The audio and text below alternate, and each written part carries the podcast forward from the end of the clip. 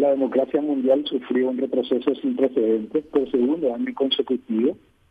Eh, este reporte hizo foco en el sistema de gobierno y uh, las medidas aplicadas para hacer frente, por ejemplo, a la pandemia del COVID-19 eh, afectaron directamente a los indicadores eh, democráticos. Al mismo tiempo, la democracia se encuentra a la defensiva en las Américas y en alrededor del mundo, es decir, en varios lugares eh, se han estado enfrentando crisis de seguridad y económicas, escándalos generados por gobiernos y partidos, y entre eh, la sociedad eh, crece el escepticismo en torno a cuánto éxito puede tener la democracia en satisfacer las expectativas de los ciudadanos y mejorar su calidad de vida cotidiana. Y este es el tema principal. A, la, las medidas eh, del COVID-19, una guerra entre Rusia y Ucrania que genera un nivel elevado de inflación. Por otra parte, eh, la insatisfacción que se produce eh, en cuanto a los niveles de corrupción en los distintos gobiernos y la falta de respuesta de políticas públicas en materia de educación, de seguridad ciudadana, entre otros.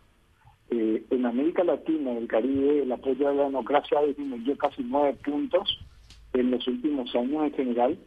Eh, eh, promedio en la región hasta dos de cada cinco personas expresan de que no están de acuerdo de apoyar la democracia eh, en lo abstracto. Es decir, hay un escepticismo sobre el valor de la democracia frente a otras formas de gobierno. Y, um, por ejemplo, remover los líderes electos en sus cargos porque no satisfacen las, eh, con respuestas sustantivas o por los niveles de corrupción, por los niveles de falta de eh, respuesta de la justicia, que es otro de las variables muy fuertemente concebidas dentro de la reacción en contra de la democracia.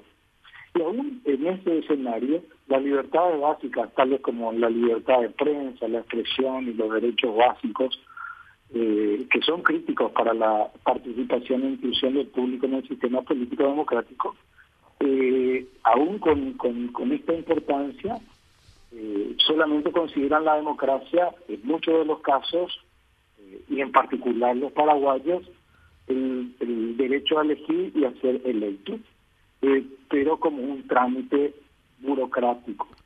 Entonces es allí donde la percepción y la concepción de la democracia está cayendo y obviamente esto golpea enormemente la calidad de los gobiernos.